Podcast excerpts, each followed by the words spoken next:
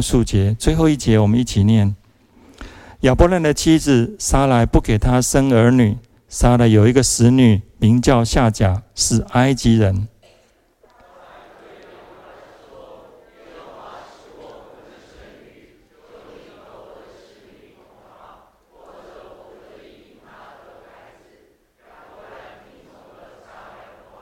于是亚伯兰的妻子撒莱将使女埃及人夏甲给了丈夫为妾。那时亚伯兰在迦南已经住了十年。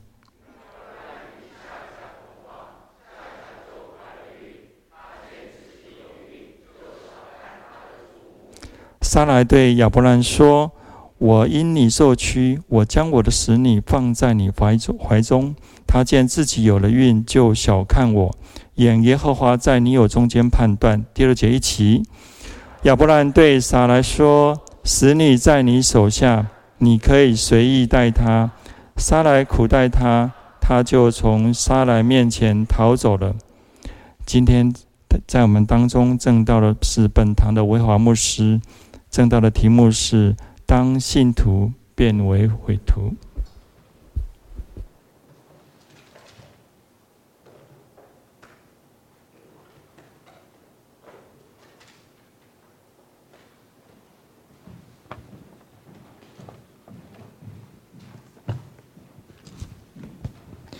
各位弟兄姐妹平安。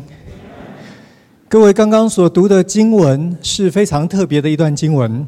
很多人知道，从宗教信仰的角度来说，上古社会对今天的世界影响最大的人，很可能是这个故事当中的主角，就是亚伯兰。后来他的名字是亚伯拉罕。他对于犹太教。基督教以及伊斯兰都有非常非常深远的影响，但是如果你抓住这个点来想，《创世纪》十六章所记载的故事，你就会发现一个非常非常特别，说不定是有一点糟糕的情况。在《创世纪》十六章的经文里头，我们的英雄人物既不英明，也不神勇。事实上呢，里面也没有他跟神的对话。里面的经文，在更深思熟虑的情况之下，说不定你只能得到一个结论，就是这个人是个狗熊。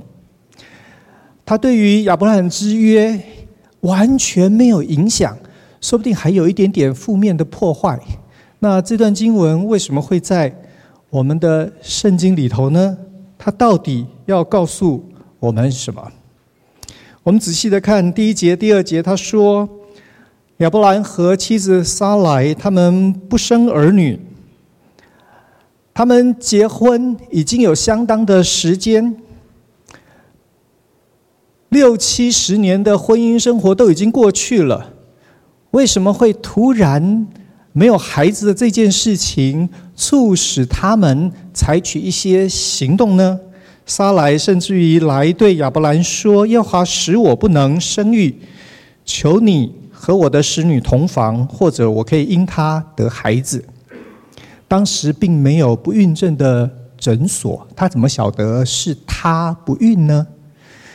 原来在十五章第四节，神对亚伯兰说得非常清楚。神对他说：“你本身所生的，才成为你的后嗣。”希伯来文这个语言很有趣，它有阴阳性跟单复数。所以呢，那个你跟英文里头的 you 不太一样。他很清楚的，神对亚伯兰说的，用的你是阳性单数。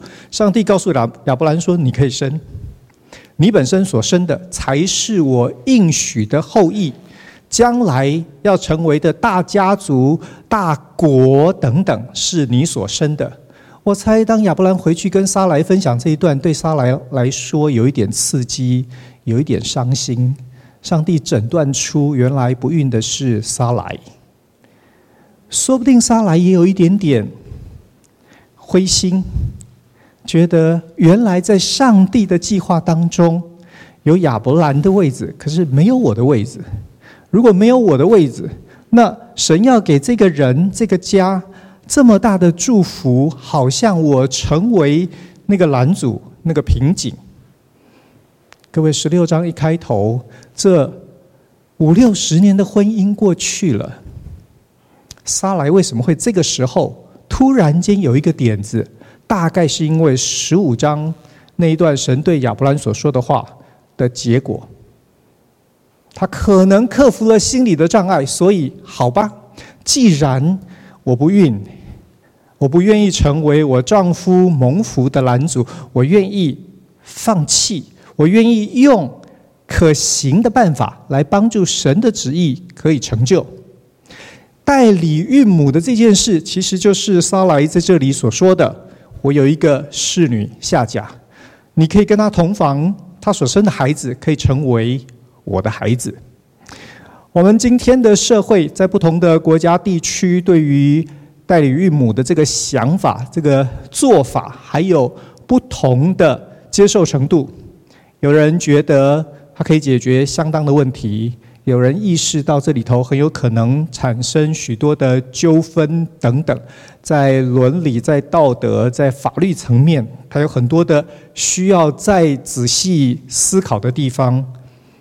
虽然对我们今天的社会来说，这未必是一个呃到处可以通行的想法，可是，在古代的近东，这个做法。非常非常的普遍，也许因为那是一个非常需要家中有男丁的经济形态，所以家里头没有孩子是非常大的问题。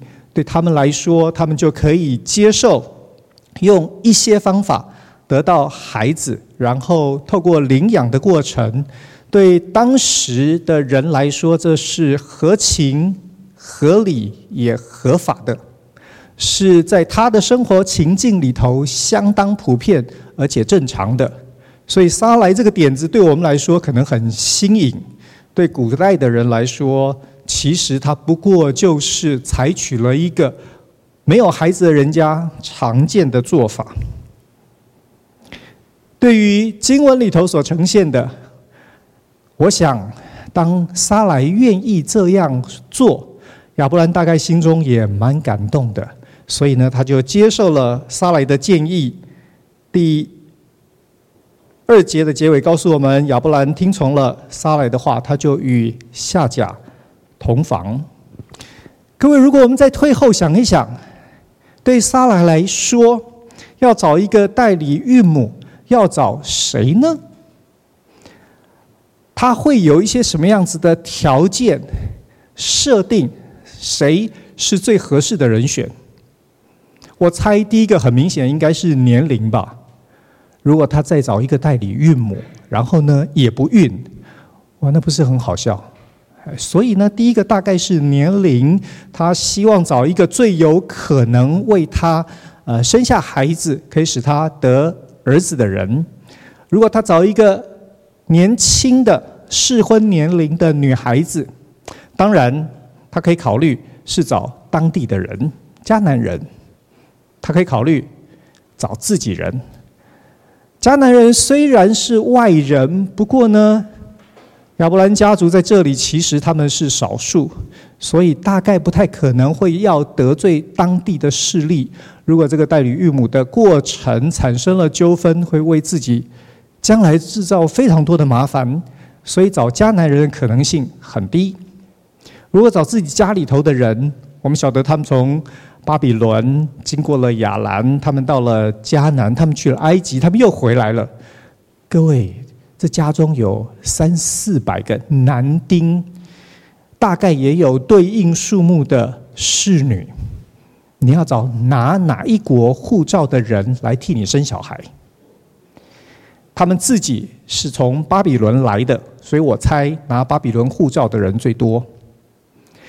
亚兰可能也不少。迦南当地势力，呃，埃及呢？亚伯兰家族里头的埃及人应该是最少的，理由是他们埃及是强国，强国大概不太需要输出人口去从事呃劳力或者是奴隶这个阶层的工作。如果这样看来，这个家中有任何埃及人、埃及的仆人、使女。大概是在十二章里头，因为法老曾经得罪了这个家庭，送了一些人来做这个家庭当中的比较低层、呃劳力密集的工作，这大概是有可能的。从经文里头，你可以看得出来。虽然我们不晓得撒莱思考的过程，不过我们知道他想了半天，最后的结果，他找了埃及人夏甲。各位可能晓得，这个时期女孩子结婚的年龄大概在十六岁左右。第三节的结尾告诉我们说，那时亚伯兰在迦南已经住了十年。他们是刚到迦南的初期，因为碰到饥荒，所以去了埃及，又回来。所以，如果夏甲这个时候十六岁，他在亚伯兰家里头住了十年。换句话说，他是六岁的时候到这个家。各位，你想一想，对夏甲来说，他很可能是这个家族里头的最弱势，没有后援。你如果问他到底何处？是儿家，他还不知道怎么回答你。哎，虽然身为埃及人，不过他已经在这个家族当中生活工作了十年，说不定这些人是更亲近的人。各位，撒莱选夏甲，说不定是非常非常有道理的。他选了一个可以生孩子，可是最没有势力的一个女孩子。也许也是为了将来不会造成任何的困难，所以如果你从夏甲的角度来看这个故事，你大大概可以感受到他人生的呃悲哀跟凄凉。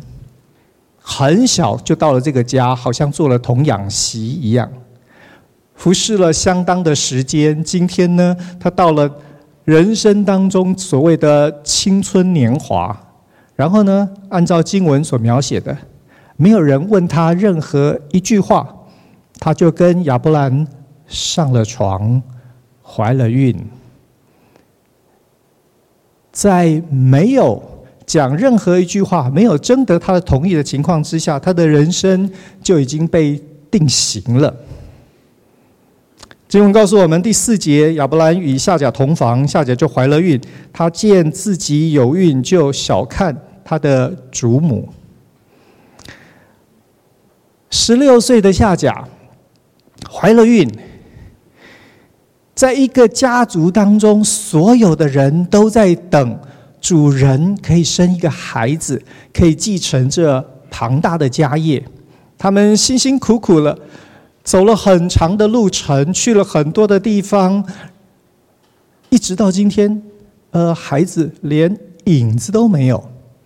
可是呢，看起来夏脚生孩子好像很简单，他才和亚伯兰睡了一觉，醒来他就怀了孕哎。各位，你想一想，经文告诉我们夏甲小看沙来，我猜我们所有人都觉得不太聪明，对吧？不过他会这样，说不定你也很可以理解。原来没人知道他。一夕之间，现在他是众人呵护的对象。他可能每天早上起来就有人问他口不口渴，今天想吃什么。在这样的情况之下，你想夏甲经过沙莱身边，然后突然就说：“哎呦，原来怀孕这么辛苦哦，原来腰好酸哦，原来孕吐这么严重。”各位，当然在这样的情况之下，你想象那沙来呢？好家伙，我万中挑一个挑你，就是觉得你最不可能给我带来威胁，就是觉得你从小被我带大，应该最忠心、最听话，才睡这么一觉你就摇起尾巴来了。各位，这两个女人的战争有一点悲惨。撒莱呢，本来可以下手，因为夏甲在他权柄之下。不过呢，他肚子里头怀的是龙种，对吧？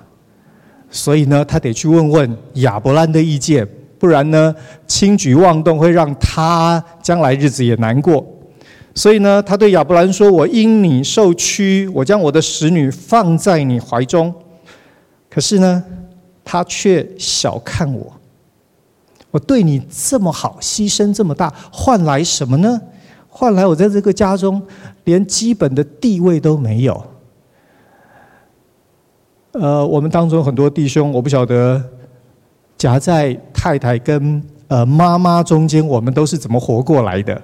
哎，两个女人中间，呃，日子很不容易呀。亚伯兰呢，看着这个，我们不知道他怎么思考，我们只晓得他选择了一个男人最常选择的方法，就是闷不吭声，不讲话。啊、也许再过两天情况会好转吧，也许其中有一方会自动的退一步。事情就有转圜的余地，也许是吧。各位，亚伯兰好像束手无策哎。最后他只能说：“使女在你手下，她本来就在你的权势之下，你看怎么好就怎么做喽。”各位，也许亚伯兰的暗示是。的确，他在你的权势之下，但是呢，你大概不会做什么太让人难以想象的事吧？不过经文告诉我们，当亚伯兰这样说了之后呢，撒来就苦待夏甲。各位，这个苦待呢，在中文里头其实本来应该是蛮强烈的字眼，可是很可能我们太熟悉了，所以那个文字的力道没有被我们感受到。拉比们诠释这个字的时候呢，他们不太用苦待，他们用虐待，他们用那个要让夏甲流产的那个字。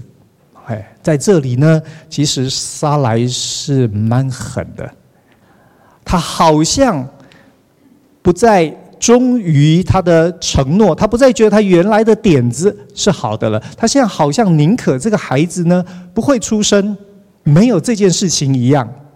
在这样子的情况之下，夏甲呢有了反应。对他来说，如果因为被撒来的虐待造成流产，他失去他自己的孩子，那个伤痛显然难以形容。可是他也想到另外一个可能的状况，就是就算就算孩子命大，没死可以生下来，那这个孩子的未来呢？他永远都是。女主人的眼中钉，她在这个家能够有什么好日子可过呢？她难道还真的指望成为主人的儿子继承家业吗？所以呢，夏甲决定，他要为他的孩子寻求一个好一点的未来。各位，夏甲是。出生之后虽然年幼，但是至少是出生之后才到这个家庭做奴仆的。这样子的人，按照古近东的法律，他仍然有机会得自由。但是如果他的孩子，这是所谓生在家中的奴仆，生在家中的奴仆，按照一般的法律，他得自由的机会是百分之零点零一，只有在非常非常例外的状况之下。他有可能得自由，这大概是夏甲为什么逃跑的理由。他要为他的儿子能够争取一个至少可以过日子的未来。如果他得经年累月的被霸凌、被欺负，不管用什么样子的方法，对他来说都是难以承受的，所以他决定逃亡。逃亡的过程，我们不知道亚伯兰跟撒莱有没有派人去找他。也许撒莱就觉得最好走得越远越好。不知道亚伯兰会不会愿意放弃这个计划？但是从下甲的角度来说，他一定得假设主人会来找他，他一定得想办法易容，呃，掩饰他的身份。他不能被抓到，因为被抓到的奴仆会被处以非常非常可怕、严厉的刑罚。那肚子里头孩子呢，只可能更惨。所以你可以想象夏甲这一路是怎么样子的掩饰他的身份。经文告诉我们，他已经来到旷野苏尔的路上。各位，舒尔在哪里呢？舒尔在迦南最南边，再往前走就进埃及。所以你知道夏甲要去哪里？看起来他要回家，回一个他不认得的家，回一个他没有记忆的家。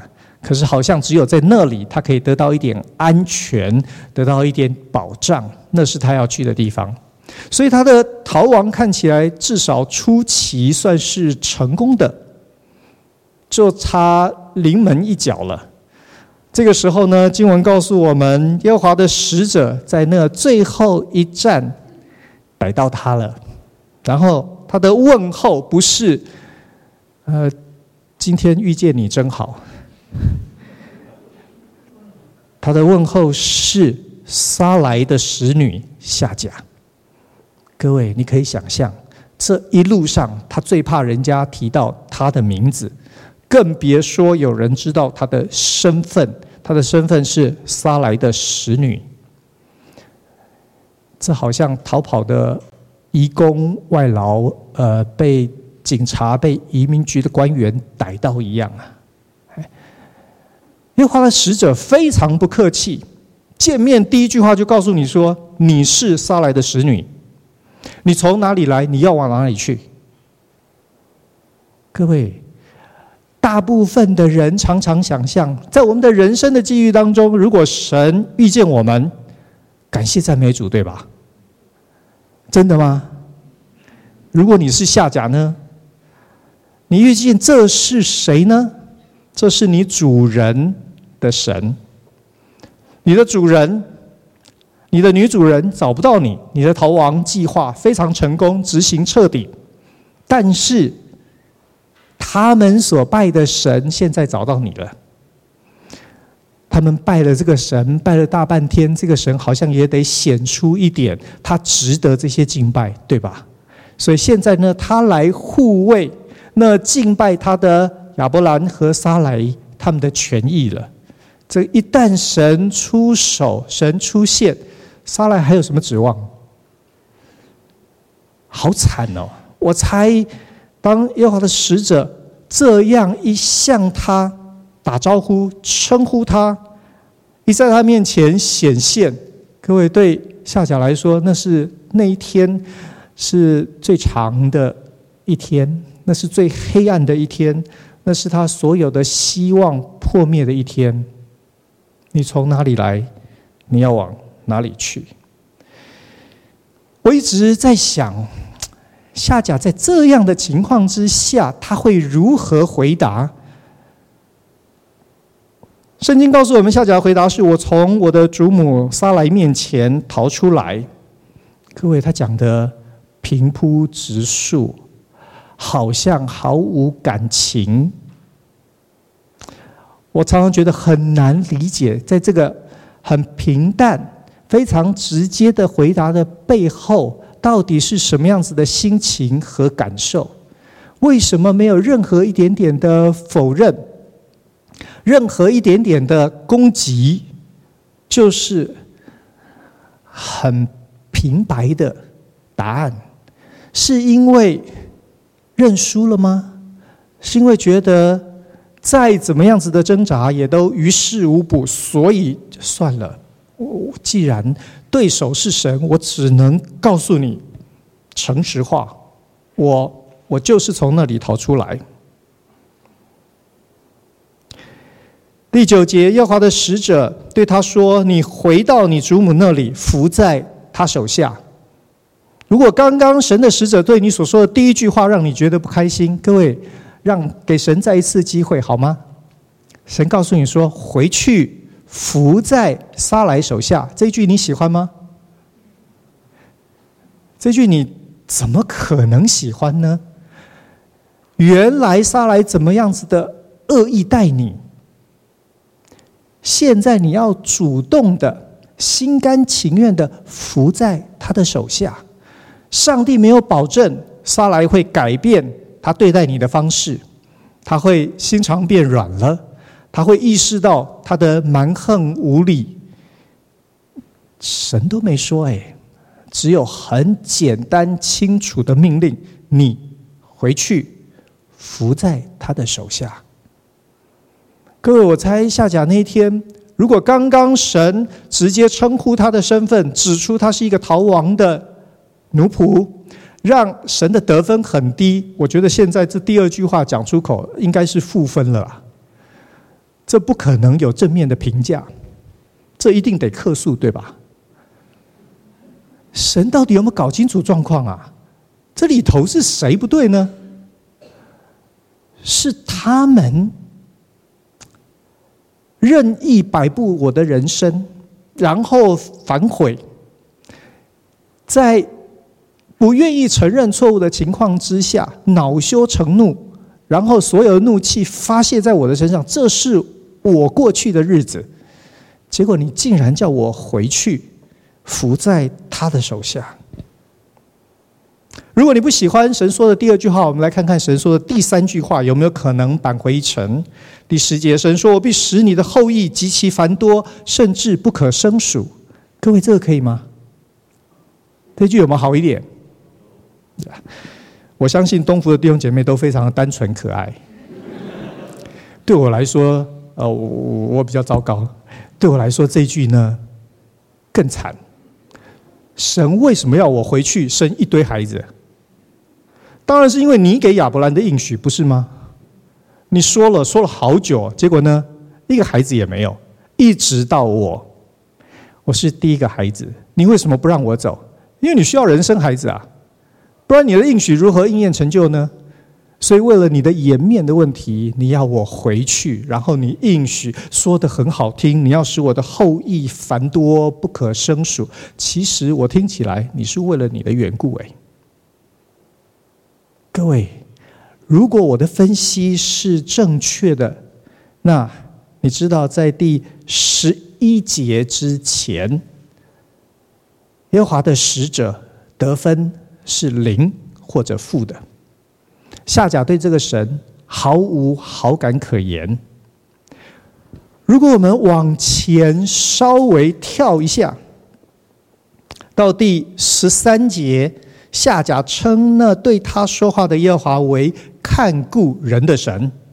所以你知道，十一节到十三节是一个非常非常重要的转捩点。事情呢，急转直下。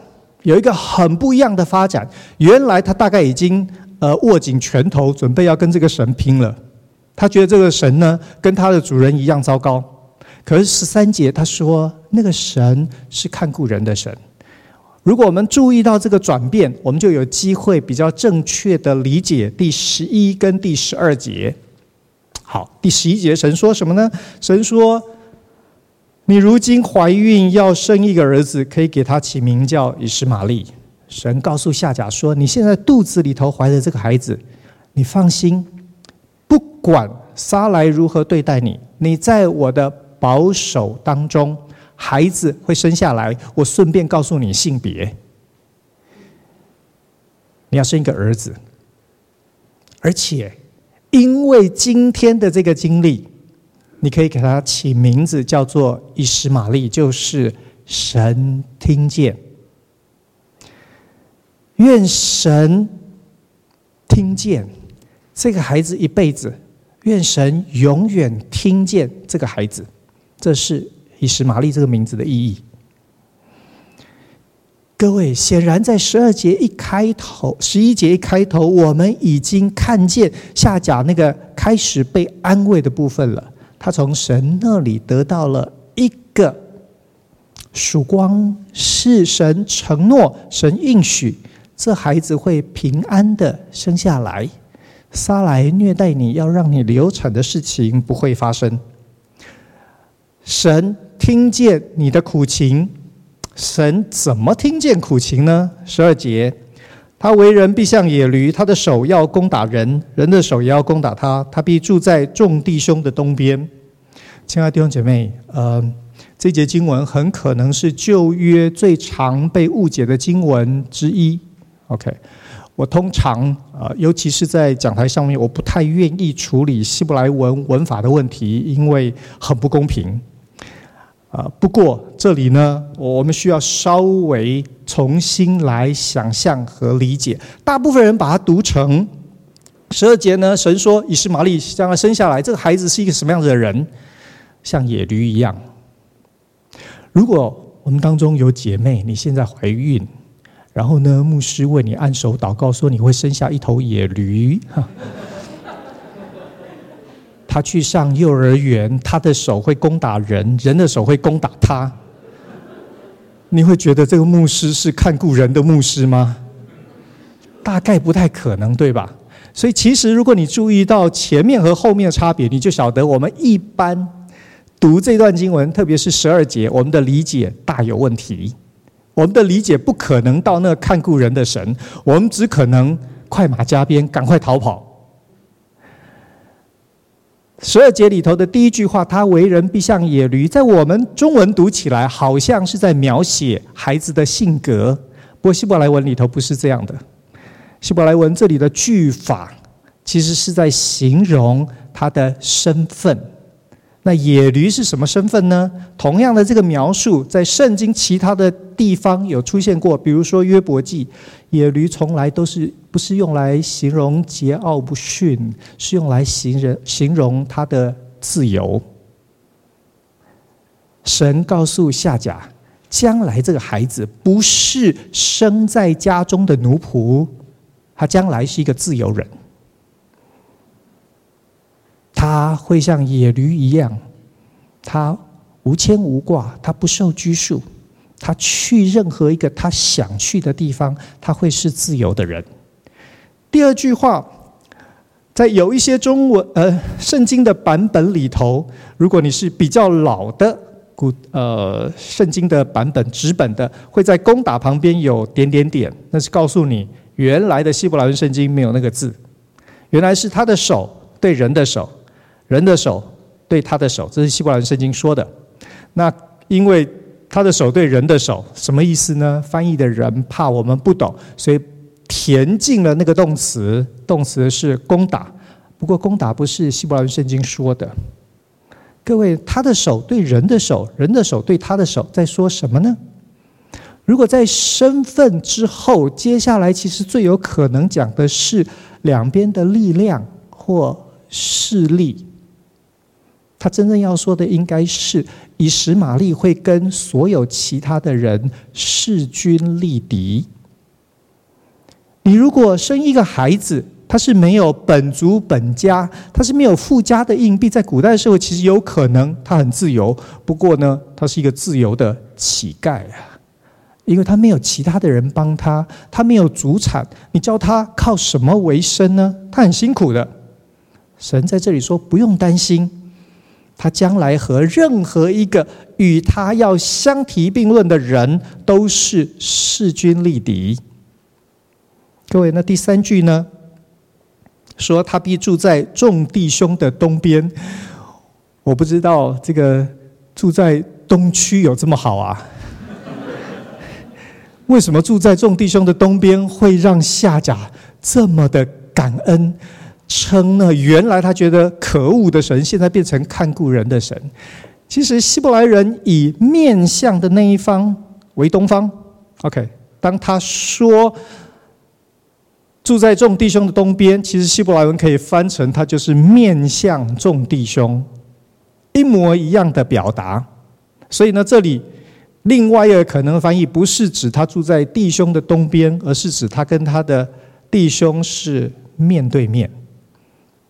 各位，如果第一个讲的是他的身份是自由人，第二个讲的是他的势力是势均力敌，说不定第三个讲的是地位，他跟众弟兄，跟将来亚伯兰要生的其他的孩子，他们是平起平坐的，说不定。这样理解，我们才明白为什么夏甲的态度突然之间有这么大的改变。他说：“神是看顾人的神，为什么？因为神的承诺和应许远远超过他原来所计划、所要达到的目标。他也许可以逃离亚伯兰的家，得到一点自由吧。可是他没有把握这孩子将来的命运、将来的人生会如何。他原来以为出现的这个神是亚伯兰的神，是一个令他厌恶的神。可是他却没有想到，在亚伯兰的家族里头，最可怜的人应该是夏甲。为什么？因为他是外国人，女人，她是侍女，她是最糟糕的。最悲惨的，可是那一位高高在上的神，竟然看见他、顾念他、应许他。你心里头担心的是这孩子的未来，我跟你保证，也许你很难想象，不过你相信我，我要为你成就这些。他将来自由，他将来与任何人平等，他将来强大。有势力，弟兄姐妹，我们再回到我一开始的问题，就是十六章，在这一章里头，这跟亚伯兰有什么关系？你把十六章整章拿掉，对创世纪的故事完全没有影响。事实上呢，我们还很清楚的知道，神自己对亚伯兰讲的非常清楚，的确，以实玛利生了，可是呢，那不是我计划要给你的。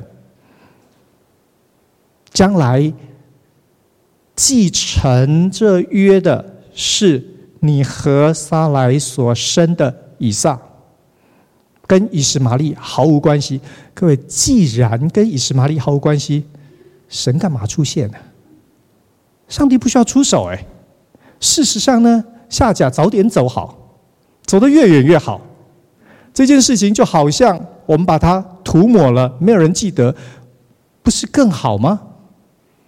神却出手，然后呢，这一章让亚伯兰和撒莱非常非常不光彩的一章经文，竟然就在我们的圣经正典里头留下来。为什么？我想至少有几个理由。第一个，他告诉我们什么是圣经的信仰，什么是福音。福音不是神的恩惠慈悲临到我们这一些人，然后让我们通通都变成很好的人，成为社会的典范，成为榜样。我们进到这个世界去改变。各位，不是的。福音真正的福音是我们有一个介入人生、介入历史、介入世界的神，是你我在我们的。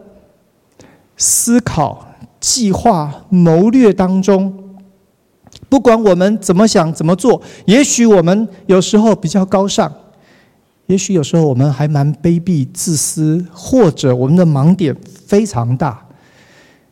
各位，是在这一切的背后，神要为着得回这个世界、拯救人、改变人的人生，神继续不断。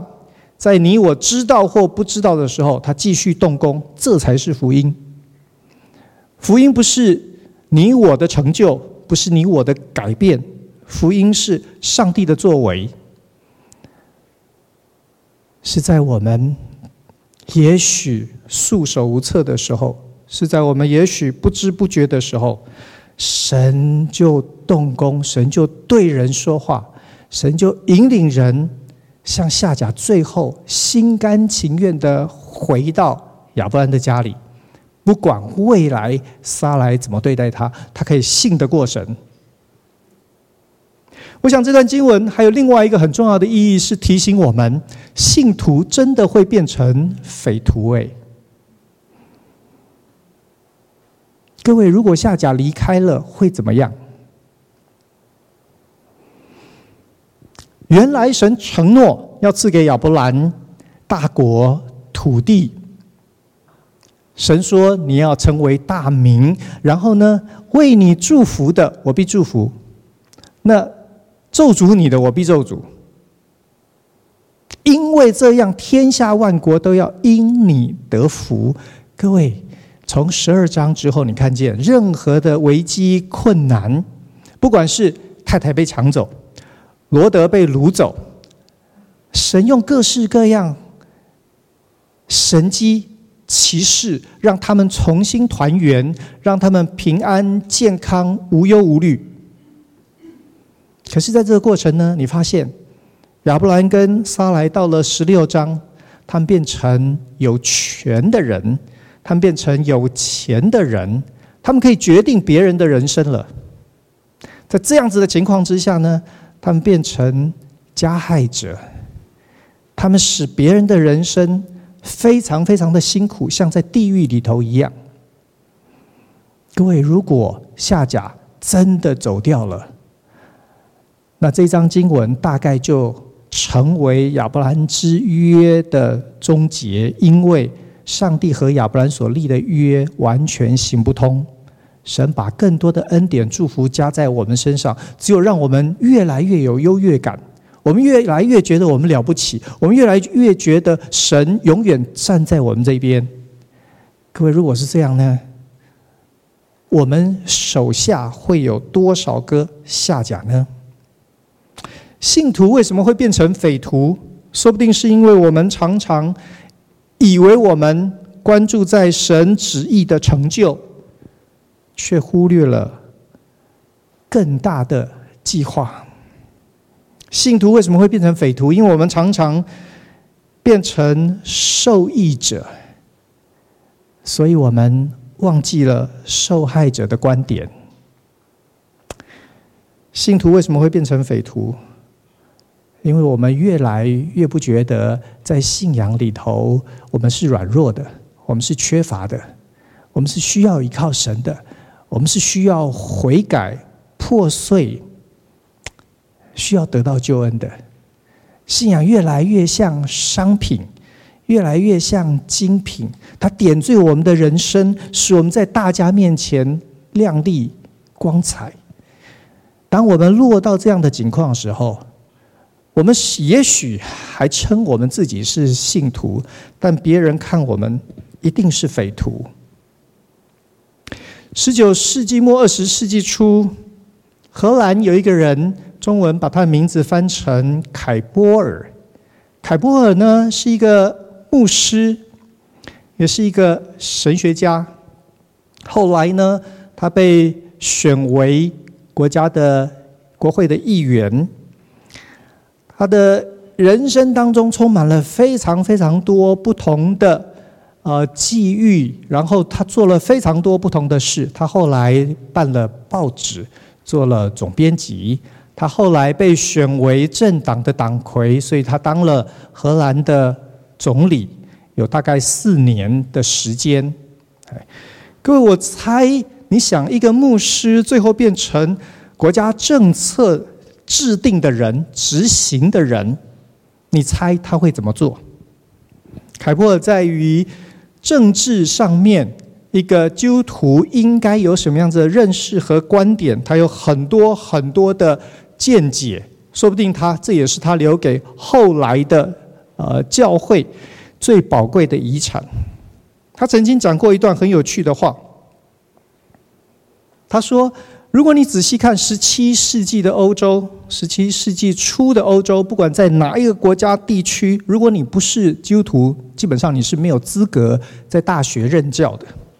可是到了十七世纪末，百分之九十的大学教授都不是基督徒，剩下那百分之十在大学里头教书的基督徒教授呢，常常受到歧视和逼迫。为什么会这样？因为当基督徒握有实权的时候，他们逼迫那些没有信仰的人。等到那一些人呢，现在成为大多数的时候，他们就会反过来欺负这些基督徒。凯波尔说，历史永远都在这样子的当中摆荡。所以，当他从政的时候，不管是做议员或者当担任首相。或者后来透过他的文笔在报章上面宣扬理念的时候，他说：“各位，这是一个被称为加尔文之后最重要的加尔文主义者。加尔文是最强调、最相信上帝的主权。”凯波怎么说呢？他说：“上帝的主权在人生活的各个层面，在世界的每一个角落，这是毋庸置疑的。他说：“我深深相信这一点，我愿意用我的性命来辩护。但是我绝对不相信基督徒可以用政治的力量来提倡和宣扬我们的信仰。”各位，我觉得他把十六章里头的这一个故事讲到了极致。我们的信仰真正的核心和关键不在于权力和地位，不在于优势，我们是在破碎的十字架当中真正见证上帝的大能和慈爱。所以，我们这一些人要做的，不是当我们在社会上面好像有一定的。可见度，一定的知名度，然后呢，我们把握那个机会和权势来提倡我们的信仰。如果是这样，我猜我们是凯撒的信徒，我们不是耶稣的门徒。永远要回到我们信仰的开头，知道信徒原来的定义就是我们是软弱的，是无助的，我们是寄居的。只有这样。我们才可以守住那个界限，见证伟大的上帝。我们才不会成为别人人生当中那个可怕的加害者。也只有这样，我们才可能帮助这个世界在每一个角落见证，好像耶稣亲自临到他们一样。对于这个议题，当然后续我们还有很多很多可以讲的。对于今日的基督徒来说，特别是在经历很多各国政治上面变化的时候，我们的确有很多值得思考跟反省的。不过，我希望至少这张经文让我们今天开始想一想，弟兄姐妹，在你我生活当中，我们其实应该有机会碰到这样的人，说不定非常非常像夏甲的人，他不是生活在自己的国家，不是在自己的。习惯的语言文化当中，他为了生活的缘故，他来到我们这里。求神帮助我们，让他们可以见证耶稣基督已经降临在我们身上。我们一起祷告。主，我们感谢你在历史当中，你显现，你出手，你介入，所以。称为信徒的人，可以真正经历你是掌管世界、远超过我们所求所想的神。感谢主，是你的旨意成就，不是我们的计划成就。